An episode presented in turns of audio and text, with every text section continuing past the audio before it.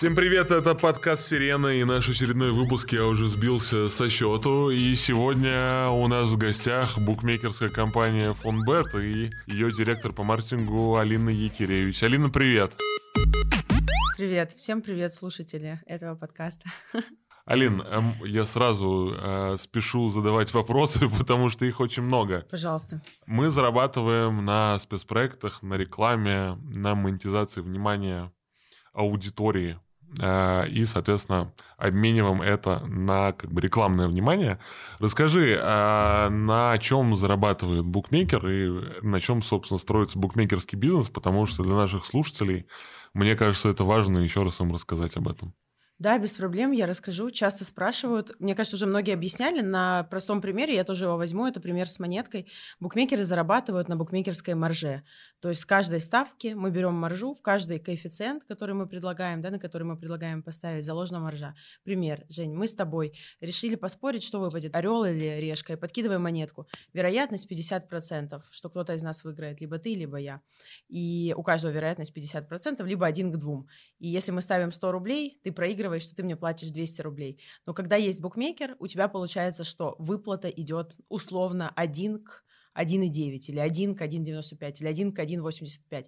И вот эти 5, 6, 7 процентов – это и есть маржа букмекера. Я это объясняю людям, когда они думают, что мы э, против игроков играем. То есть нам важно, чтобы какой-то конкретный Петя, Вася, Миша проиграл. Нет, это абсолютно не так. Мы просто на большом потоке ставок получаем вот эту вот маржу, потому что коэффициент, который мы даем, это вероятность э, наступления события скорректированное на как раз букмекерскую маржу. То есть с этой точки зрения у нас нет заинтересованности, чтобы конкретный человек там выиграл или проиграл, просто на большом потоке денег, на большом потоке ставок мы получаем свою маржу. Примерно так же, как в Техас Холдом покере. То есть тебя раздает дилер, у него нет заинтересованности, чтобы кто-то определенный выиграл или кто-то определенный проиграл. Давай. Ночь, улица, фонарь, аптека. Я учусь в школе на станции метро Белорусская у меня завелись мои первые карманные деньги. И я иду в вулкан. И там, в таком сигаретном дыму, и вот в этом всем, я иду в свой любимый аппарат Lucky Ladies Charm, О. который мне наверняка раздаст что-то хорошее, и я своих 50 рублей заработаю 150, и отправлюсь что-то на эти деньги школьное куплю. А, чем отличается современный букмекер от вот этого экзистенциального описания, которое я только что тебе дал? Ну, всем. У нас школьник точно не придет. Мы лицензируемый бизнес. Государство очень серьезно, очень жестко, даже в определенном смысле, но в хорошем смысле скажу, лицензирует букмекеров. Uh, у нас каждый игрок проходит идентификацию по паспортным данным, то есть у нас точно не может играть несовершеннолетний ни в коем случае. У нас uh, там, есть банковская гарантия большая, у нас есть лицензия, у нас есть банковская гарантия, которая, обещ... ну, по сути, да, это обещание, что мы сможем выплатить все выигрыши, мы не исчезнем завтра. У нас есть юридический адрес, у нас прозрачная открытая отчетность, то есть мы абсолютно белый, чистый, легальный бизнес, который э, на самом деле, который платит огромное отчисление на поддержку спорта, который э, государство сделало все, чтобы то, как мы работаем, да, это максимально защищало потребителя, защищало игроков и ограждало несовершеннолетних отставок. Поэтому отличаемся всем. И когда мне э, стримеры, некоторые блогеры приводят в пример э, нелегальные букмекерские компании казино, которые они рекламируют, я говорю, между нами очень большая разница. Примерно 15 лет уголовной ответственности.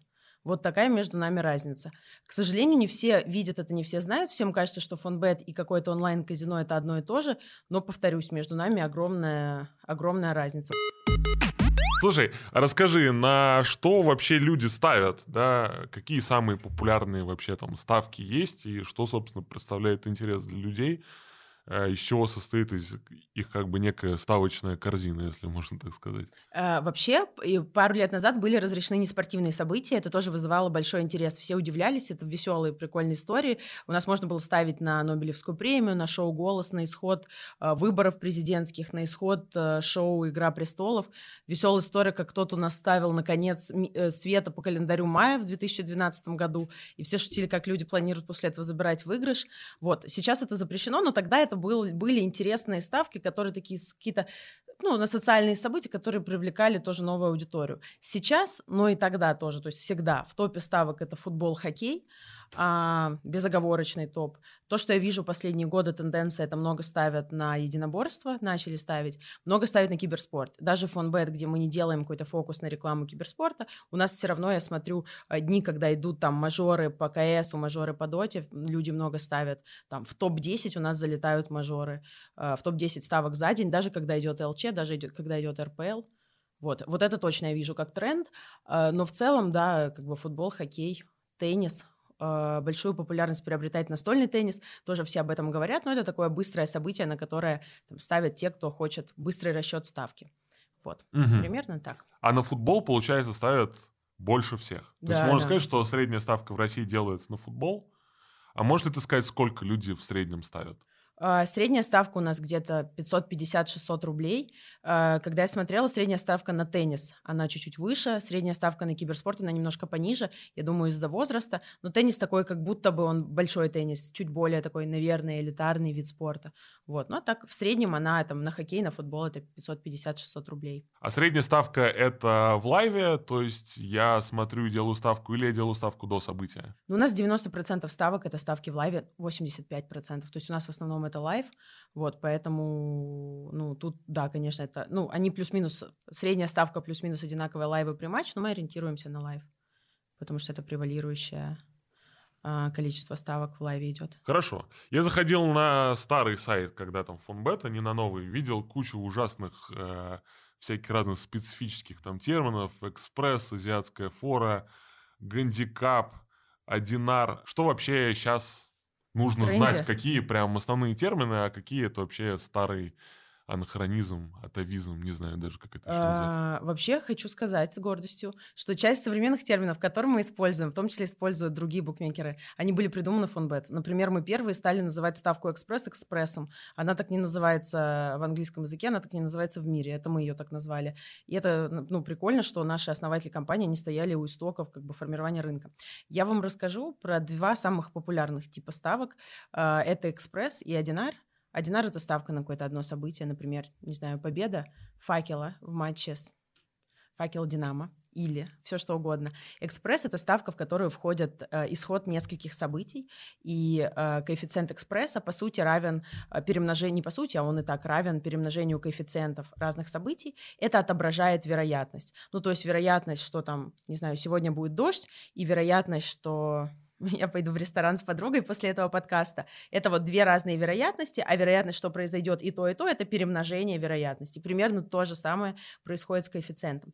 Тут возникает, на самом деле, для букмекеров некая сложность. Если мы говорим о том, что, э, там, не знаю, Реал станет э, чемпионом Лиги чемпионов, и что Динамо выиграет Кубок России, вот они, два события, они между собой никак не связаны. То, что выиграет Реал, это не означает э, повышение или уменьшение э, вероятности Динамо, победы да, в Кубке России. Но если мы говорим о событии э, победа Динамо и что-то еще связанное, например, с матчем Динамо, тогда мы не можем перемножить эти два коэффициента, потому что это одно событие, они взаимосвязаны. И для этого там мы формируем отдельно большое количество коэффициентов на взаимосвязанные события. Это тоже там определенное преимущество букмекера, у кого есть много, например, там, не знаю, победа Динамо и тотал больше двух с половиной голов, то, что в матче будет больше двух с половиной голов.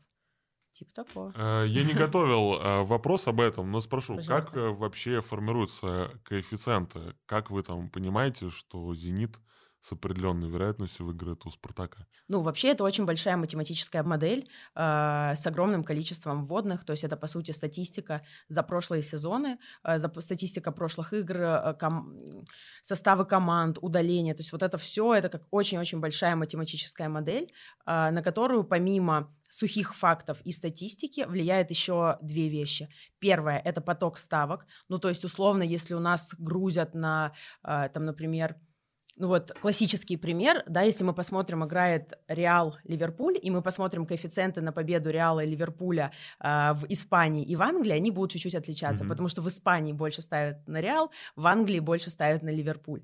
И это, э, хотя э, шансы команд не меняются, да, но у нас в двух странах будут разные коэффициенты. Это зависит от объема ставок. То есть, когда нам больше ставят, или там, как мы на сленге говорим, грузят на одну сторону, э, нам приходится понижать коэффициент на эту сторону, хотя вероятность не меняется, не сильно. То есть вот это вот влияет, да, соотношение ставок а, на то или иное событие. И номер два – это какая-то экспертиза наших букмекеров, потому что у нас там около 300 трейдеров. У нас есть такие главные букмекеры, их 6 э, человек, они в компании много лет работают. У них есть тоже своя экспертиза, и она тоже влияет. То есть иногда есть там какой-то коэффициент, который сделала машина, но они смотрят на него и могут его поменять, э, могут на него оказать какое-то влияние, если они что-то, там, у них есть какое-то мнение, у них есть опыт. Вот примерно так он появляется. И как бы э, финальное слово за ними, а не за машиной. Да, да. Вот тебе и искусственный интеллект, и все современные разработки. И это на самом деле то, что мы как бы как мы себя позиционируем, да, то, что фонбет у нас это пари игрока и букмекера. Это не пари машины и э, клиента, да. Это пари, это наше мнение о том, как закончится матч, и ваше мнение о том, как, на ваш взгляд, закончится матч. Я недавно гулял э, в Сокольниках. Угу. Э, шел я в сторону э, станции метро и вижу, что во дворе фонбет, вывеска что это? Я знаю, что это, но я хочу, чтобы ты рассказал слушателям, что это вообще э, такое, потому что мы знаем по рекламе Фонбет, да, что это сайт, удобное мобильное приложение, и все, собственно, ведет в них. А вот что это за фонбеты на улице, расскажи мне. А, это клубы, наша сеть клубов. У нас около 300 клубов э, букмекерских, да, куда можно прийти и сделать ставку. Я думаю, что вы мало слышите о них в рекламе, потому что это не самая большая часть бизнеса. Uh, но она не самая большая не потому, что она падает, а потому, что очень сильно растет онлайн, и потому, что он вырос за последние годы. То есть у нас, если посмотреть там выручку наземной сети, она скорее там на одном и том же уровне остается, просто очень сильно растет онлайн, и у нас основной фокус на онлайн. Есть еще некоторый момент с тем, что по законодательству есть два разных счета, то есть у тебя есть счет в клубе и есть счет в онлайне. Если бы это был один счет, наверное, это бы все развивалось, я думаю, плюс-минус одинаковыми темпами. А так, вот Получается вот так вот. А, но у клубов есть своя аудитория, кто туда ходит.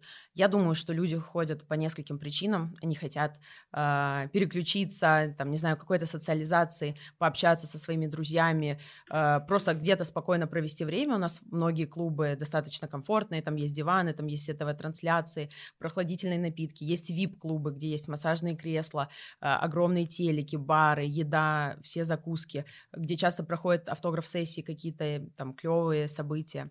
Вот. А, а вторая причина это кэш. То есть в клубе ты можешь получить наличные, взять наличные э, в кассе. И, ну, если ты выиграл, да, и забрать... принести наличные туда свои, конечно же, чтобы принести наличные. зарядить на верняк. Да, потом выиграть очень много, забрать тоже наличные. Я думаю, что это вот вторая, вторая причина. А, вот понятно. Так.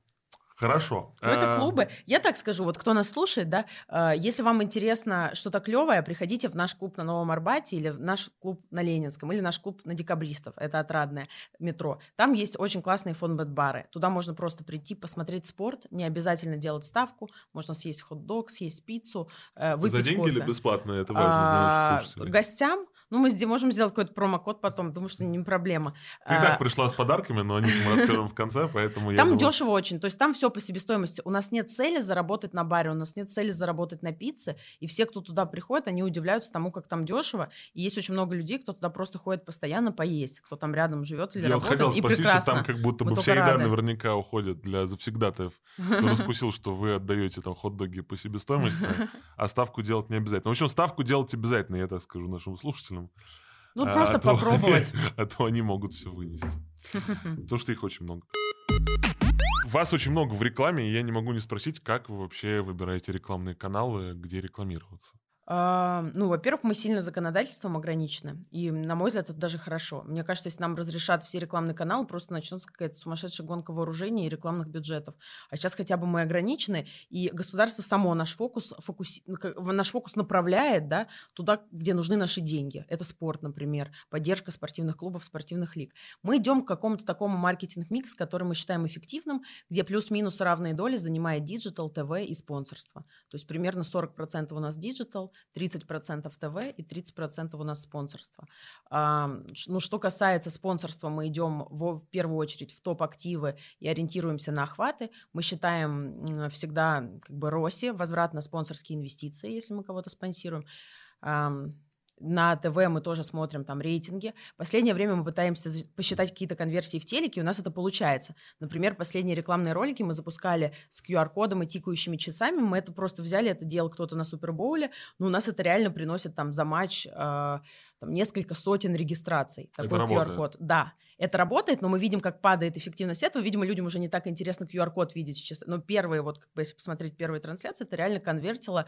Ну, честно, это конвертило лучше, чем некоторые спортивные медиа с точки зрения, простите, не вы, просто некоторые, с точки зрения цены за депозит. Вот. А в диджитале, да, мы ориентируемся, ну, у каждой площадки свои KPI, ну, в целом тоже на конверсии, там, на возвратные инвестиции. Но, опять же, есть какие-то репутационные проекты, э, есть проекты, которые просто вызывают много шума, и там, с точки зрения пиар-ценности они крутые. Вот, ну, вот примерно так. Короче, каждое решение мое, оно обосновано, э, потому что э, я отвечаю за очень большой бюджет, и я не могу его тратить на свое усмотрение. И если мне нравится Дота, вот мне нравится, все знают, что я фанат Доты. Сумасшедший. А я тебя спрошу. Мы ничего не делаем в киберспорте, потому что вот пока не видим в этом как бы очень большой эффективности и пока решили выждать. Хотя, будь моя воля, мы бы уже везде бы в доте были. Не, подожди. Ты, э, ты управляешь всеми фоновскими бюджетами. Что да. значит будь э, воля твоя или... Я имею в виду лично. Если бы я э, шла туда, где э, что э, как бы где мне весело, да, туда, где я классно проведу время. Если бы я принимала решения на основании своих хобби каких-то и э, того, что мне интересно. Тогда, конечно, мы бы уже скупили бы все давно в доте. Но я принимаю решение на основании того, что конвертит, на основании того, что приносит компании прибыль. Э, строго, но, наверное, справедливо. Расскажи про ваши спонсорские активы. Кем вы сейчас прям сильно там гордитесь, кем как бы сложились наиболее хорошие, а может быть и не очень хорошие. Об этом ты можешь смело рассказать в нашем подкасте. Может быть, ты кем-то недовольна и хочешь кому-то передать привет. Я передам, метку. А я передам, да, сейчас расскажу что-нибудь интересное. Мы стали титульным спонсором КХЛ.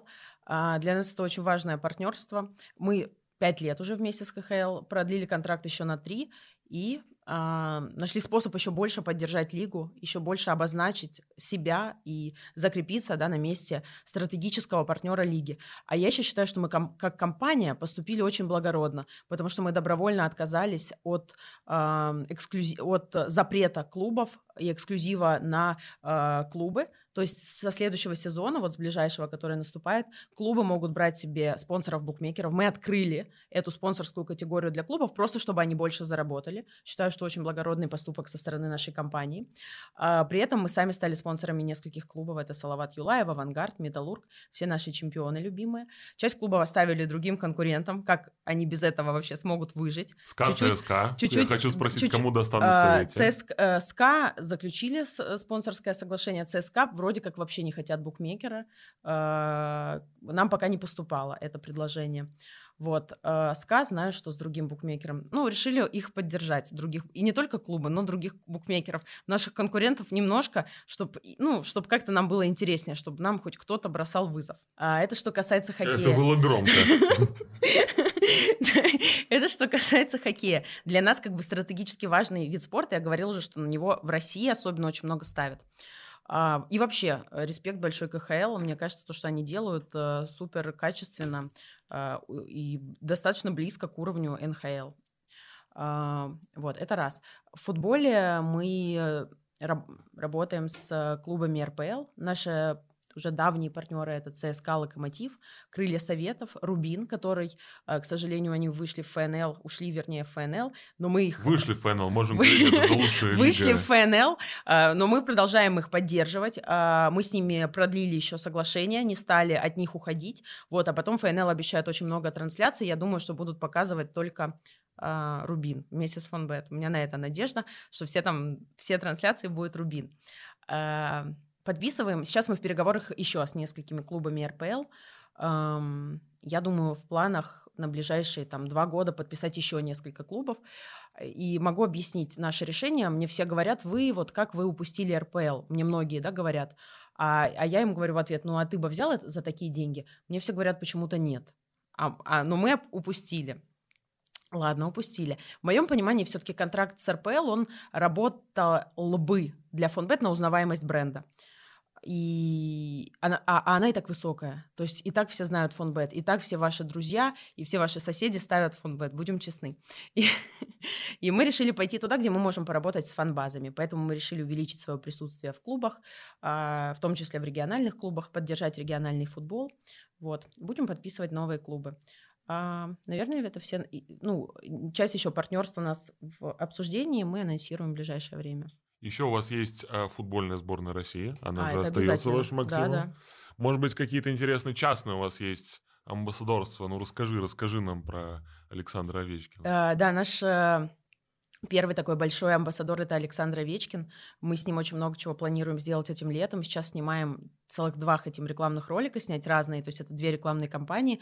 Мы просто пытаемся сейчас поймать и все сделать, что можно, пока он в Москве, а, потому что он улетит в Вашингтон, и, скорее всего, там до следующего лета его не будет, поэтому кучу всего с ним пытаемся делать. На самом деле мы с ним, э, когда его видим, пытаемся с ним просто делать конструктор из всего. Например, он у нас записал на студии фразы, ну, на любые, на все случаи жизни.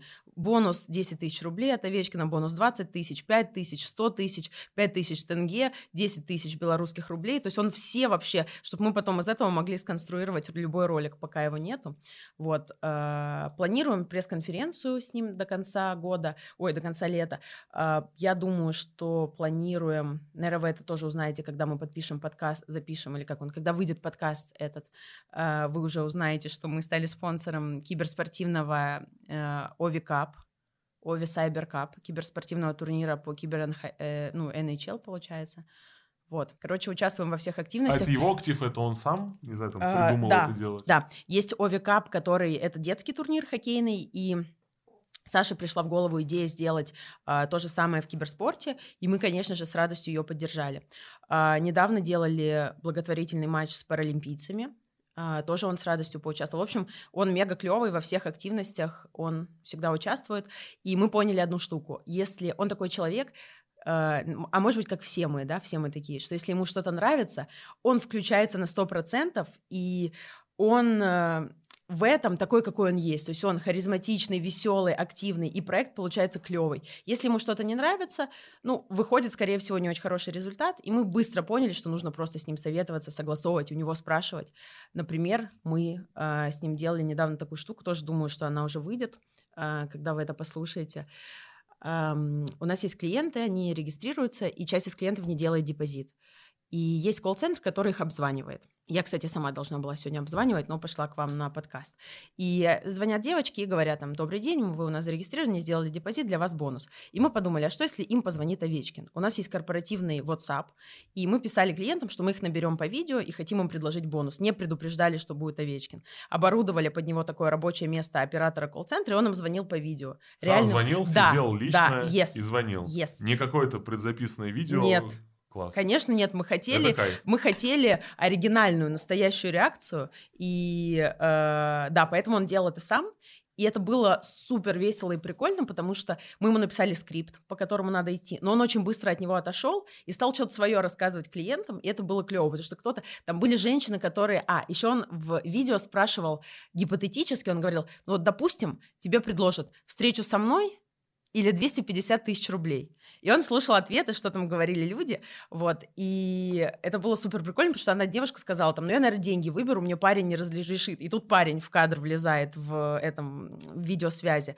вот, ну, в общем, супер это было, супер веселый, классный а проект. все его узнали? Нет, не все, не все его узнали. Кто-то говорил, ну, какой бородатый да, звонит. Да, да, да. То есть многие говорили, типа, ты это какой-то хоккеист. Было, ну, были веселые, это наши клиенты. Кто-то матом ругался, кто-то такой, типа, не себе. И это было, ну, как бы классная, клевая реакция. Он офигенно, э, он в этом был очень настоящий и веселый. Вот, какой он, наверное, и есть. И это прошло замечательно. Мы хотим из этого смонтировать видео. И э, хотим, мы уже поставили на IVR, это когда ты звонишь в колл-центр, с тобой разговаривает Овечкин. И думали даже автодозвон сделать голосом Овечкина. Ну, хочу потестировать, потому что когда мне звонят из поликлиники, типа, здравствуйте, запишитесь на МРТ, мне не очень это нравится. Вот, но, может быть, тут оно зайдет. Вот такую делали штучку. Слушай, а каким вообще должен быть клуб, да, там, блогер или еще там кто-то, чтобы вас заинтересовать, потому что это, мне кажется, важный вопрос.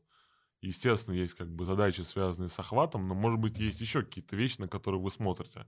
Возможно, вы на ранних этапах, например, ищете себе каких-то молодых восходящих звезд, и вы на них там ставите в маркетинге, и их там забираете, пока условно это стоит недорого по сравнению со временем, когда они там станут какими-то звездами. Или у вас нету этого, вот, ну, как бы там сложилось, и все.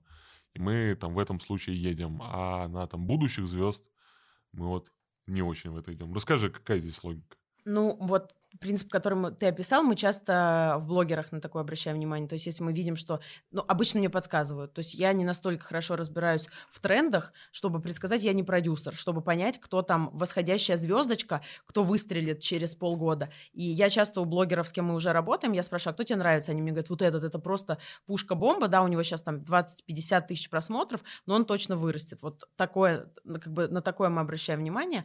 Но если мы говорим про именно спонсорство, то скорее мы идем, как бы собираем топ-активы, но как бы не всегда мы ориентируемся на value for money, да, ну, у нас мы это называем ROSI, Return on Sponsorship Investment, то есть сколько мы получаем в ответ на эту спонсорскую инвестицию, ориентируемся на ценность этого актива. С этой точки зрения какой-нибудь небольшой клуб ФНЛ, он тоже имеет свою справедливую, эффективную цену. Другое дело, что именно фонбет, все-таки мы там самый крупнейший букмекер, мы не всегда идем к мелким клубам, потому что как будто бы мы больше силы времени потратим на активацию этих клубов, и я не могу сказать, что мы все на 100% 100% делаем с теми же ЦСКА и Локомотивом. Вот, поэтому... Я вот хотел про да. это э, спросить, если, да, какой-то, не знаю, там, водораздел, там, ниже, там, которого просто неинтересно за любые деньги, то есть, не знаю, если есть просто маленький совсем региональный любительский футбольный клуб, да, то едва ли вы будете с ними там возиться, даже если это стоит рубль. Мы поддерживаем футбольный клуб «Сахалинец», э, которые играют э, во второй лиге. И... Но Сахалинцы это все-таки явление такое. Да, Было это очень яв... много хайпа да, на старте. Да, да. И понятно, что у них просто очень большие охваты. Вот. А, но это да, это, это клуб с точки зрения спортивного результата, ну, это не ЦСКА, это маленький клуб, который играет во второй лиге. Но, с другой стороны, они нам предложили огромные охваты, э, крутую медийку, и мы видим, как это работает, и активации с ними они реально конвертят. Вот. Но в целом, наверное, там клубы ФНЛ, мы делаем исключение для некоторых клубов ФНЛ. В общем и целом, клубы ФНЛ нам там ме- чуть менее интересны, скажу так. Но опять же, мы работаем с Рубином. Еще один клуб ФНЛ скоро подпишем, анонсируем. Медиафутбол. Yes. У всех спрашиваем в этом сезоне, не можем не спросить у тебя вообще какое сейчас отношение к этому вашей индустрии? Mm. Ну, то есть какую-то часть отношений мы знаем по Винлайну и их там контрактам угу. э, с лигой. Возможно, у вас есть какая-то своя на это оптика. Ну, э, медиафутбол классное явление, как будто все звезды сейчас для этого сошлись. Э, для меня это правда удивительно, потому что, ну вот Тудроц, да, это наша команда, которую мы спонсируем, у них как было там два года назад 3 миллиона, ну окей, сейчас у них там 3.4 миллиона подписчиков. То есть нельзя сказать, что у них вот сейчас конкретно, да, в этом году произошел какой-то мега рост. Но вот медиалига выстрелила, все это обсуждали, а, они к нам тоже приходили, медиалига, мы с ними общались, я с ними недавно виделась, я им сказала, их президенту Николаю, я говорю, я не верила в вас, и я ошибалась, я могу это признать, вот, но я реально не верила, что что-то получится, я говорю, как, а как я могла на это дать денег, когда у вас, ну, ничего не было, то есть, по сути, вы просто сходили, со всеми договорились, Тудрот сказали, у нас будет арена и спонсор, спонсору сказали, у нас будет Тудрот и арена, арене сказали, тут будет Матч ТВ, и, короче, со всеми вот так договорились, но результат, как, они это достигли, видимо, это тоже, невидимо, а это тоже талант, и у них это получилось, об этом все говорят, это стоит больших денег, это дало хорошие большие охваты, поэтому крутое явление, вот что могу сказать? Классно, что это привлекает интерес. Я сама была на финале, я стояла на поле. Тренер запретил мне заступать за черту, чтобы не сглазить, не навлечь беду на всю команду. Вот. А, и это, ну, супер клевая эмоция, как они там один забивает гол, все бегут за ним обниматься. Ну, типа, это прикольно, и так как-то не знаю, эмоционально и клево. Я э, за медийный футбол. Для меня удивительно, что это никто из больших каких-то федераций не взял еще под свое крыло, скажем так, и под свою типа эгиду. Вот для меня чуть странно. Я думаю, если бы я работала в какой-то спортивной федерации, я бы уже давно с ними связалась и предложила бы какую-то коллаборацию. Вот. А у тебя какое мнение? Слушай, а я не выражаю в подкасте свое мнение, А, я да? тут только вопросы задаю. Ну. Вот, а, и у меня их еще много, вот, поэтому это в конце, может быть, я Давай. скажу, вот, но вначале я как бы собираю все мнения индустрии, вот. А я хотел спросить, что вы разобрали почти весь футбол, не вы там конкретно, а вся индустрия там букмекерская. Есть ли что-то следующее за футболом, да, вот, есть э, там штука с хоккеем, вы туда там тоже очень энергично и хорошо зашли. Может быть, что-то следующее рисуется на горизонте, какой-то вид спорта, не знаю, вы сами, возможно, будете выращивать для того, чтобы собрать там нужную себе аудиторию. Киберспорт, например. Ну, может, я считаю, что фонбету нужно собраться силами и зайти уже в киберспорт. Но кроме этого, скорее нет. Э, Я тебе объясню, почему. У нас очень много активов, и я убеждена, что мы недостаточно их активируем и недостаточно выжимаем как бы из них эффективности. Поэтому я бы вот этот год, кого мы подписали, уже подписали, а, много новых партнерств, но точно бы там закрепилась бы с этими партнерами на несколько лет и потратила бы силы и бюджеты в активацию этого спонсорства. Поэтому у нас нет задачи подписать много контрактов. У нас есть задача с ними эффективно работать. Но киберспорт как отдельное направление, я считаю, что все-таки фонбет нужно. Э, Возможно, у нас в этом смысле чуть-чуть с руководством расходятся мнения, но я думаю, на каких-то тестовых э, компаниях э, мы сможем доказать, что я права, либо сможем доказать, что я не права. Вот. И тогда мне придется это признать. Но тоже, тоже хочу сказать киберспорт, что надо это делать э, уместно, и надо шарить за киберспорт. Я вижу, как мои конкуренты, не будем пальцем показывать, рекламируются у стримеров, и у них лендинг и реклама зимних Олимпийских игр. Я, ну, я сомневаюсь, что кто-то из аудитории Z и любителей киберспорта вообще интересуется зимней Олимпиадой. Лучше им дать какую-нибудь там, не знаю, э, ну, tier 2 доту там или tier 2 КС, который идет, если ничего крупного в данный момент. Какие слова ты знаешь? Мне уже Ну, конечно, я дотер. страшно. Ты дотер? Да, А расскажи про это. Рас- что рассказать? Я играла Расскажи в доту, у то, меня что был тренер дотер. по... Хорошо. Тренер по доте Валер. Валер, привет. Он работал, э, под... он работал киберспортивным психологом, это не просто noname. Мы с ним занимались в детском мире, в Винстрайке, в этом, этом, этом. Потом меня друг позвал э, с ними, они играют э, каждый каждую неделю в команде, но э, там просто ребята, у них намного выше уровень, чем у меня, и я там не прижилась. И я не могу э, день из семи дней в неделю, то есть одну седьмую часть жизни тратить на доту при всей моей любви. Они играли целый день. И я, ну, как бы отстранилась от команды, потому что там, ну, как я не могу тянуть команду назад. Вот, вниз, вернее. И я была на, я на многих событиях, я езжу по доте. Я была на Интернешнале в Шанхае. Я делаю, я рассказывала косплей на доту. Вот и все. Я разбираюсь, смотрю всегда. Смотрю матчи, когда был Интернешнл, играли наши Team Spirit, и когда они стали победителем, я лежала в кровати весь день. Это был выходной. Но вот как началось в 10 утра, я, я встала с кровати там сколько, в 22.00. Я просто весь день пролежала в дома и смотрела доту. Какая у тебя самая любимая команда в доте? Спирита? Ну, наверное, OG, при всем уважении к Team Spirit. Ну, такие, мне кажется, легенды. Просто, знаешь, э, если у тебя один раз что-то получилось, не факт, что оно получится снова. И то, что как бы повезло, все карты сошлись, ты в мете и прочее, прочее, это, конечно, кайф, и это заслуживает уважения. Но мне кажется, настоящее мастерство — это когда ты можешь одно и то же повторить несколько раз. Вот это я. Слушай, я думаю, тебя сейчас слушают э, люди, и вот они сидят и думают, что, господи, как хочется работать в фонбете, потому что еще и у меня там руководитель будет играть в доту. А, как у вас вообще устроена история с кадрами? Кого вы ищете? Какие специалисты нужны сейчас индустрии в первую очередь? А, У нас большая команда, мы очень много чего делаем in-house. Сейчас часто подключаем и агентство, потому что понимаем, что просто таким количеством активов самим трудно как бы все это полноценно активировать, и трудно быть гибкими зачастую. А, Я расскажу, кого мы ищем. Номер один – это CRM-специалисты, все CRM-щики, а, их и аналитики. То есть вот это направление, на которое, ну, на мой взгляд, надо нон-стоп набирать. Я иногда, вот я обсуждала там с нашим ходом CRM, вот мне скажут взять одного CRM-щика или взять 20, я скажу, давай 20. Я найду, чем их занять, и, и они будут приносить пользу компании и делать деньги. А мы спросим тебя сразу же, Давайте. Чем занимается CRM-специалист, что вообще вкладывается А, в это понятие. да. И мне кажется, надо, кстати, расшифровать, э, что такое CRM для некоторых Да, конечно. Customer Relationship Management, то есть это отношения с клиентами, это команда, которая занимается бонусами, акциями и коммуникациями. То есть, по сути, то, что делают они, направлено на уже наших, не на привлечение, а на удержание. Когда вы уже зашли в фондбет, вы уже зарегистрированы, они занимаются над тем, чтобы улучшить воронку, то есть это конверсии из регистрации в депозиты, чтобы вы зарегистрировали вас привлекает, да, ТВ-реклама, вас привлекает Sports.ru, вас привлекает там стример какой-нибудь. Дальше вы заходите, все, что с вами происходит после в компании, это делает CRM с точки зрения коммуникации. Шлют вам письма, шлют вам пуши мобильные, шлют вам бонусы, затягивают вас в интересные акции. А, Вот, вот такая работа. Что еще? А, Мы сейчас активно ищем людей в спонсорство. У нас большая команда, но э, наб- набираем, добираем еще. Ам, А спонсорство это люди, которые отвечают за спонсорство Да, активацию, и да. за активацию этих контрактов. Да. Поэтому я тебя спрошу там шаг в сторону активации спонсорства и спецпроекта. Для чего вообще вы это делаете?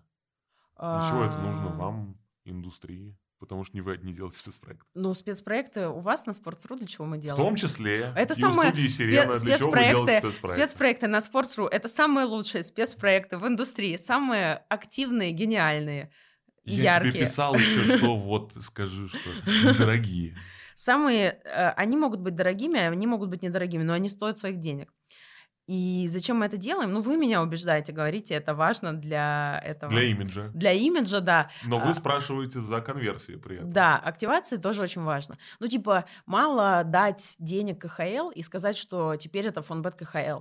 Нужно, ну, то есть люди такие, окей, и чё? А, а что мне с этого, да? Как я как фанат, как я как зритель КХЛ получаю от этого какую-то ценность и что-то хорошее для себя. Вот. И с этой точки зрения, да, важны какие-то активации, чтобы что-то сделать помимо узнаваемости бренда. То есть мы думаем, а как- какой мы хотим имидж для компании? Тот же Овечкин, да, мы сейчас работаем над тем, чтобы увеличить знания бренда о том, что Овечкин, э, знания потребителей, что Овечкин амбассадор фонбет, и через это рассказать про надежность, что если такой крутой хоккеист доверяет этой компании, то это значит точно не скам, э, не какой-то обман, а это серьезно, а это серьезная компания, которая точно всем заплатит. Вот так. Поэтому, да, ну, важны спецпроекты. Но, опять же, э, я, ну, точно не тот маркетолог, все знают, который будет ради премии и какой-то красивой знаем. грамоты. Мы Поэтому, знаем, про- что ты не тот простите. маркетолог, который ради фестиваля рекламного. Да. Ладно, так, слушай, э, вернемся. Мы обсудили там CRM, есть история со спонсорством. Кто еще нужен фонбету, если вообще сейчас кто-то еще нужен? Ну, мы в поиске много, у нас можно на сайте посмотреть вакансии. Ну, вот там, мы дизайнера ищем, но мы понимаем, что нам там, не знаю, одного дизайнера сейчас не хватает. То есть это какие-то... Я больше говорю про тенденции. То есть есть тенденция на то, что CRM-щиков всегда не хватает. В моем понимании их надо брать овер. Пусть лучше они чуть-чуть будут недогружены, хотя я знаю, что я их... Вот я знаю, что 20 человек мне сейчас привезут в фургоне. Я все 20 с завтрашнего дня загружу работой. Поэтому вот, вот это, наверное, ну и аналитики. Мы сейчас будем, кстати, набирать больше UX-специалистов, UI-специалистов. В моем понимании там работа продукта, она не сильно отличается от работы маркетинга, э, именно функционально. То есть тут тоже должны быть там жесткие KPI, э, постоянные тесты, какие-то выводы, на основании которых мы что-то делаем новое. Что-то такое. Вот будем набирать много.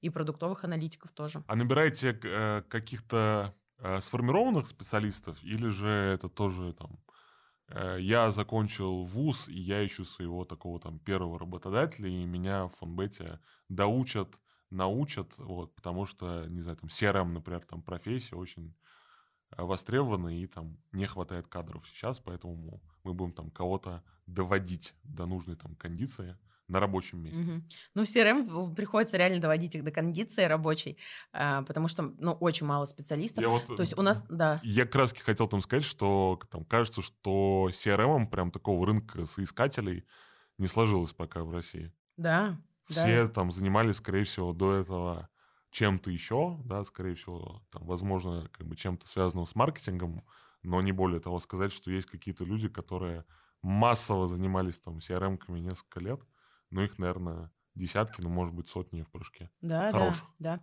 И потом это как бы не супер rocket science, то есть это сложно, на мой взгляд, но это не мега, для меня это не как вот, ну, у нас разработка на Delphi. А, ну, это, это не разработчика найти на Delphi, понимаете? И я, я, ну, как бы, я не понимаю, почему их вообще нет, CRM. И у нас бывает такое, что у нас кто-то занимался одним, потом прошел курсы CRM-щика, и мы его на CRM переставили. Вот. Что-то хотела вам рассказать и забыла. А, ну у нас было такое, что там пару лет назад я сама из вышки, мы сотрудничали с вышкой, с несколькими программами, делали со студентами программы, тогда мы прям взяли несколько студентов в штат. Но обычно мы стараемся брать людей с опытом, а в общем и целом у нас структура построена так, что мы ищем сильных хедов. Например, сейчас нашли сильного хеда сильного дорогого хода на аналитику клиентскую, и дальше он будет под себя собирать команду. И я думаю, что на многие вещи, наверное, можно взять стажеров, потому что там понятно, как бы, ну, у тебя есть какой-то запрос где-то записанный, я думаю, да, по которому ты идешь. Там, селект, звездочка. Вот. Селект, звездочка. SQL. А ты чем занимаешься? Расскажи, из чего стоит твой средний рабочий день? Потому что пока это все звучит очень так это интересно, восторженно, впечатляюще. А вот если разложить это на скучные рутинные вещи, которые тебе приходится делать, что А, вообще есть у тебя, кроме некой магии в работе? У меня веселая работа и абсолютно не рутинная. Это удивительно, наверное, и прекрасно. То, за что я люблю свою работу. Я, наверное, занимаюсь тем, что у меня есть такой, э, как бы я вижу bigger picture, то есть картинку целиком. И поэтому, когда ко мне кто-то приходит говорит, так, Тудрот сейчас будут играть в Кубке России, я уже знаю, с кем их связать, чтобы им дать стадион. Потом мы делаем лендинг, на котором ты регистрируешься. Дальше мы в спонсорство даем это, ТВ даем это. То есть я, по сути, как бы у меня есть встречи, где мы встречаемся все, все тем лиды маркетинга, кто отвечает за функциональные направления. Я выношу несколько вопросов, или там кто-то выносит вопросы на обсуждение. И я, по сути, помогаю ребятам и где-то подсказываю, как им делать свою работу в спонсорстве еще более эффективно, просто потому что я чуть больше знаю обо всех процессах компании. Где надо, могу с букмекерами договориться, где нужно, могу кому-то позвонить, поругаться, где-то могу там, наоборот, кого-то поблагодарить там и прочее. То есть моя работа в том, что я какой-то даю, даю общий вектор, и ребятам подсказываю, инициирую общее обсуждение. Э, Вот, наверное, это Общий вектор, давай мы здесь э, как-то расшифруем, что это за общий вектор. То есть ты определяешь, как будет выглядеть вся реклама фонбета в 2023 году, например. Да. И ты говоришь, мы развиваемся, там, продолжаем развиваться в футболе, да, там, в хоккее, а еще у нас появляется вот это, поэтому вперед. Да. Ну и потом, знаешь, я как такой, я все-таки больше 7 лет фонбет. Я все равно считаю, что я такой же э, хранитель экспертизы компании, потому что вот там у нас, например, есть новый хед по спонсорству. Он мега крутой, он с нами работает год. Он самый лучший, но он работает год. И он не помнит то, что было там 3 года назад, 4 года назад, когда мы что-то в контрактах не прописывали, где-то обжигались, где-то какие-то вот такие вот мелочи, которые я уже накопила, именно вот эту букмекерскую такую базу знаний. И вот я вот с, с вот этой еще позиции много чего подсказываю ребятам. Вот. А, наверное, вот, вот, вот такая моя работа. А скучное что-то есть, там, вычитываешь, сама сидишь, там, ковыряешься в контрактах, смотришь, чтобы лишнего там не понаписали. Не знаю, у меня проблема. Объемы баннеров смотришь. У меня проблема появилась. Я смотрю YouTube на X2 уже ну, много лет. И я заметила, что когда начинает кто-то длинно что-то рассказывать, с длинной преамбулой, ты тоже? Я теряю концентрацию. Все. Плюс еще ТикТок наложился как формат. И я поняла, что вот ну, какая-то встреча тут, э, ну, с вами нормально, хорошо, все сейчас идет. Но вот какая-то встреча, где нужно сидеть и час плюс что-то вот слушать, мне плохо становится. Или когда кто-то очень А мы долго- замечали это, на самом деле, когда очередную презентацию тебе там привозили на 50 слайдов. Да, Мы видели, что тебе скучно. Да, стало. когда кто-то начинает вот это долго, я люблю. Но я считаю, что, наверное, любой вопрос можно там, ну, за полчаса решить. Вот. Это, наверное, какая-то определенная проблема, потому что, ну, не все так могут быстро к сути. Вот так. И бывает, что иногда надо что-то сесть там, послушать. Ну, иногда юридические какие-то вещи, когда, ну, ну мне все равно все интересно делать, если честно. Даже если мне нужно юридически прочитать контракт, я в этом какую-то мотивацию ищу, думаю, вот это проверили юристы, а сейчас я сама сяду, прочитаю, найду, наверное, какой-то косячок, им потом предъявлю. Вот. И, ну, я да шучу, вы, конечно. Да вы, да вы контракты не читаете. Вон что я нашла в пункте 17.9. Вот, поэтому редко такое бывает, но все равно ищу какую-то даже в такой рутине мотивацию. Одно самое ценное качество профессии, традиционный вопрос для нас в этом сезоне. В чем ты считаешь там критерий успеха? Понятно, что если отвечать на это широко, то это будет очень общий ответ, а если выбрать одно, то, наверное, сложнее. Вот Э, одно самое ценное. Я никогда не сдаюсь. А, Я никогда не сдаюсь, и я не люблю людей, которые заранее уже сдались. Я схожу с ума от этого. Вот это качество, которое меня прям, ну, вот я... как я с кем-то недавно обсуждала, мне говорят, нельзя, не получится. Я говорю, ребят, если бы я каждый раз, когда слышу нельзя, э, отходила бы в сторону, я бы ничего никогда не сделала. И я умею добиваться своего в работе. Я всегда защищаю интерес компании. Я иногда думаю, блин, я как бы всех уже дожала, пережала по цене, со всеми уже э, все, что могла уже от всех потребовала. Я не буду говорить, что я это знаю, и все, и все но, но я думают, И все думают, вот собака. Но с другой стороны, а как я могу иначе поступить? поступить, если я работаю на фонбет? Но я скажу следующее. Мы также рассуждаем. А... У нее не было выбора. Я так скажу, у меня вот, и это качество, которое я в других, я пытаюсь объяснить своим ребятам, что, кстати, вот когда я говорю там, давайте попробуем вот это, нет, они откажут, они не дадут. Я говорю, почему вы заранее сдались? Давайте просто спросим. И я им объясняю, отказ это тоже результат положительный. Мы что-то попросили, на примере Sports.ru, мы что-то, поп... я им говорю, давайте у Sports.ru попросим это. Нет, ну они точно, они, они то... Давайте просто попросим, напишем, Женя, давай, сделай нам вот это. Если он даст, прекрасно. Откажет, ну, окей, мы скажем, ну, нет, так нет. Но мы это запомним. Подожди, это звучит но мы это запомним. Мы это запомним, мы этот отказ, ну, и в следующий раз, когда к нам придут партнеры что-то просить, мы скажем, ребят, ну вы нам постоянно отказываете. Я считаю, что вот этот рекорд отказов, это тоже определенный результат. Это тоже, ну, это, это тоже, это лучше, чем ноль. А вот не спросить, решить за другого и сказать, они точно откажут, это самое плохое, что можно сделать. Вот, поэтому я решительная, и я всегда добиваюсь своего. Как добиваться своего? Давай вот не знаю, там резюмируем. А, Такой иска... философский ответ мы э, Я скажу, искать э, пути решения и вставать на другую сторону. Подумать, а что нужно для а, для другой стороны, почему эта другая сторона принимает решение, почему эта другая сторона отказывает, искать какие-то компромиссы. Вот, наверное, как-то так. Ну, то есть я, например, про Овечкина вам могу рассказать, то, что э, у нас часто бывает, что, ну, мы его просим всегда приходить в майке фонбет. Что такое майка фонбет? Это белое поло, на котором написано крупно фонбет. И часто мы сталкиваемся с тем, что ему говорят там, нет, сюда нельзя, тут у нас другой спонсор, тут вот это, тут вот это. И мы давно общались, не давно, а там ну, пару месяцев общались с его мамой Татьяной Николаевной, прекрасная женщина, очень сильной.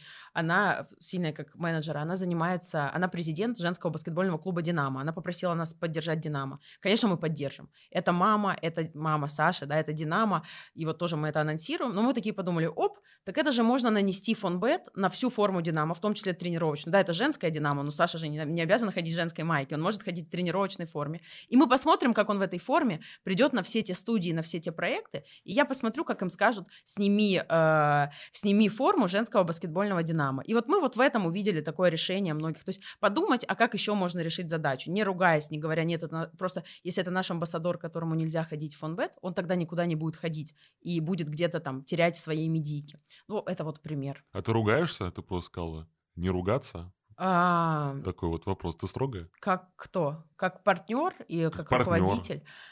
И как руководитель. Ну... Мы знаем, что ты строгая как руководитель, а у нас есть данные. Да?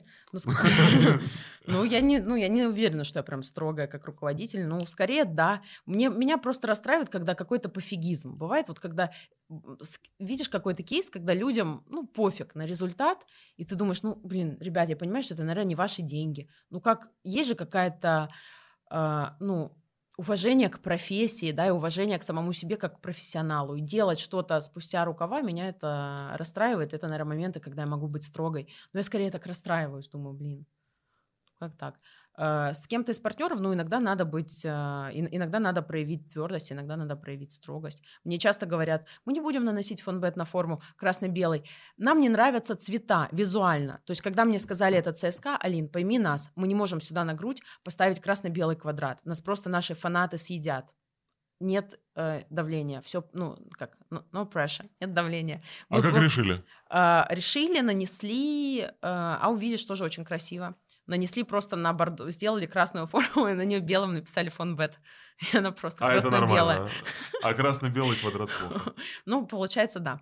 И да, но тут э, мы можем пойти навстречу. А бывает, что нам шлют и пишут, нам визуально не... Ой, как-то некрасиво, у вас какой-то некрасивый логотип. То есть есть люди в федерациях, которые... Да, есть такое. Я Или сегодня клубах. кричала, да, а никто почему-то не говорит, что 5000 тоже некрасивая купюра, и я не люблю Хабаровск. Но тоже это странно, я что-то такого не припомню.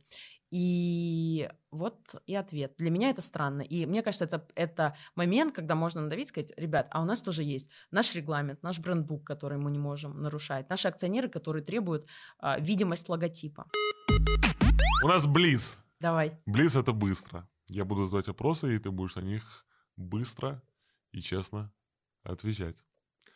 Одна ставка на коэффициент 5 или экспресс 10 верняков. Я лошара, который ставит всегда, собирает все по 1.01.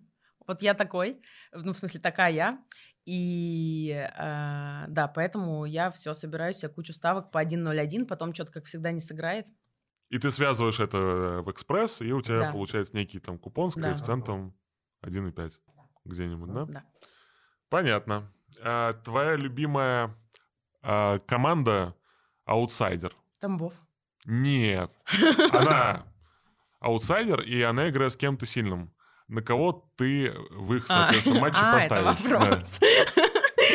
Ну, мы Я думала, засчитываем, задает. Тамбов, и вот э, как бы здесь какая у тебя стратегия, твоя любимая команда? Конечно, against the odds. Всегда. Всегда против, э, против коэффициентов. Всегда на аутсайдера. Всегда. Но я ставлю на только, всегда только на аутсайдеров ставлю. Это выигрышная стратегия. Да нет, конечно, это больше, ну, фан такой. Мне просто кажется, что, ну, в этом есть какая-то... Ну, мне кажется, что вот команда, которая аутсайдеры, им и так тяжело. А тут я хоть их подбодрю своей верой в них. У меня не вяжется, ты ставишь экспрессы э, там, со ставками Получается, не 1.01. Ну, видишь, когда ты ставишь на какую-то команду, ты как будто бы ее поддерживаешь. А когда я ставлю экспресс 1.01, я обычно у меня такая стратегия, что я беру какое-то событие, в которое я верю, да, там, например, вот я ставила на победу Динамо в Кубке России, естественно.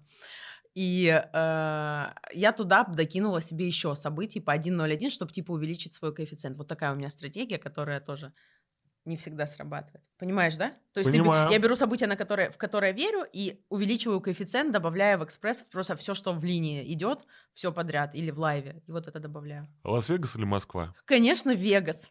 Мой любимый самый город. Самый любимый. город. Самый-самый любимый город у тебя Да. Лас-Вегас. Да, я с кем-то недавно обсуждала, вот какой любимый город мира, у меня Вегас. Я обожаю Вегас. Откуда ты? Я из Курска. Я 16 лет Я сделал такое там удивленное выражение лица, это незаметно в подкасте, но я дал. «Фу». Да. Вот. Я так понимаю, что ты азартная, и я не задаю следующий вопрос, Блица, азартная ли ты? Да, я азартный человек. Меня легко очень еще развести на слабо, на какую-то чушь. Я подумаю, что делать после нашего Лучше мне это не делать. А пока спрошу тебя, на что никогда нельзя ставить. А, Если есть такое, может быть, на все можно ставить. На что есть линия. Да, мне кажется, на все можно ставить. Мне кажется, есть обстоятельства, когда лучше не ставить, когда это, там, ну, условно, последние деньги, или когда это последние деньги, ты это воспринимаешь как шанс там заработать на что-то. Ну, вот какие-то такие случаи, да, когда, мне кажется, ставки это точно не решение твоей задачи. А если э, ты хочешь там какой-то фан, подогреть эмоции, как сейчас многие говорят в рекламе, то мне кажется, на все можно ставить. Почему бы и нет? Если на это дают линию. А, ну я бы так сказала, я вот э, про, эм, ну, идейно, да, чуть-чуть против ставок на длинные события. Например, кто будет чемпионом РПЛ в этом сезоне. Мне кажется, такая тема, типа, сегодня закинул на это там 5 тысяч и ждать до конца сезона. И это Но как-то если я в свое грустно, время очень. там поставил очень на грустно. Лестер, да, когда Лестер стали Да, неожиданно чемпионами АПЛ, это может стать какой-то красивой довольно историей, что да, да, выиграл. может. Ну, вот это просто мне как бы идейно чуть-чуть скучновато, что ты ставишь, а исход будет... Мне кажется, что надо ставить, вот весело ставить в лайве, когда вот ты смотришь матч, он идет, бамс, поставил, выиграл, проиграл, еще поставил. И сейчас мы с тобой разыграем. А что мы разыграем, ты нам расскажешь сама. Э, Я принесла вам шайбу с автографом Александра Овечкина, подписанную лично Александром Овечкиным. Вот, и мы ее разыграем, я думаю, да? Что ты хочешь от наших слушателей за это? М, Не знаю, что можно. Где будет размещен подкаст? А, На sports.ru мы выйдем, а также у нас есть отдельный специальный телеграм-канал «Сирена», где люди участвуют в том числе во всяких конкурсах и розыгрышах. Может, э, пусть предложат, что нам с Овечкиным сделать, какую активацию, нет? Или никто не будет думать над этим? Будет. Да, давайте. Предложите, а мы вам что-нибудь получше даже еще подарим. Какую-то идею, что фонбет может сделать с Овечкиным. Или Овечкин может сделать с фонбет. Итак, у нас розыгрыш на самую неожиданную идею для совместной активации Александра Овечкина с фонбетом. Приз шайба лично подписанная им. А может быть и что-то даже получше. Спасибо, друзья. Э, по условиям розыгрыша все как всегда. Есть специальный пост в нашем телеграм-канале. Отвечайте в него, присылайте ваши идеи, делитесь своими идеями. С вами был подкаст «Сирена». Как и всегда, мы есть на всех платформах. Яндекс Музыка, Apple, Castbox и все такое. А, ставьте лайки, колокольчики и не забывайте подписываться на нас в Телеграме. До встречи в следующих эфирах, друзья. Пока. До встречи.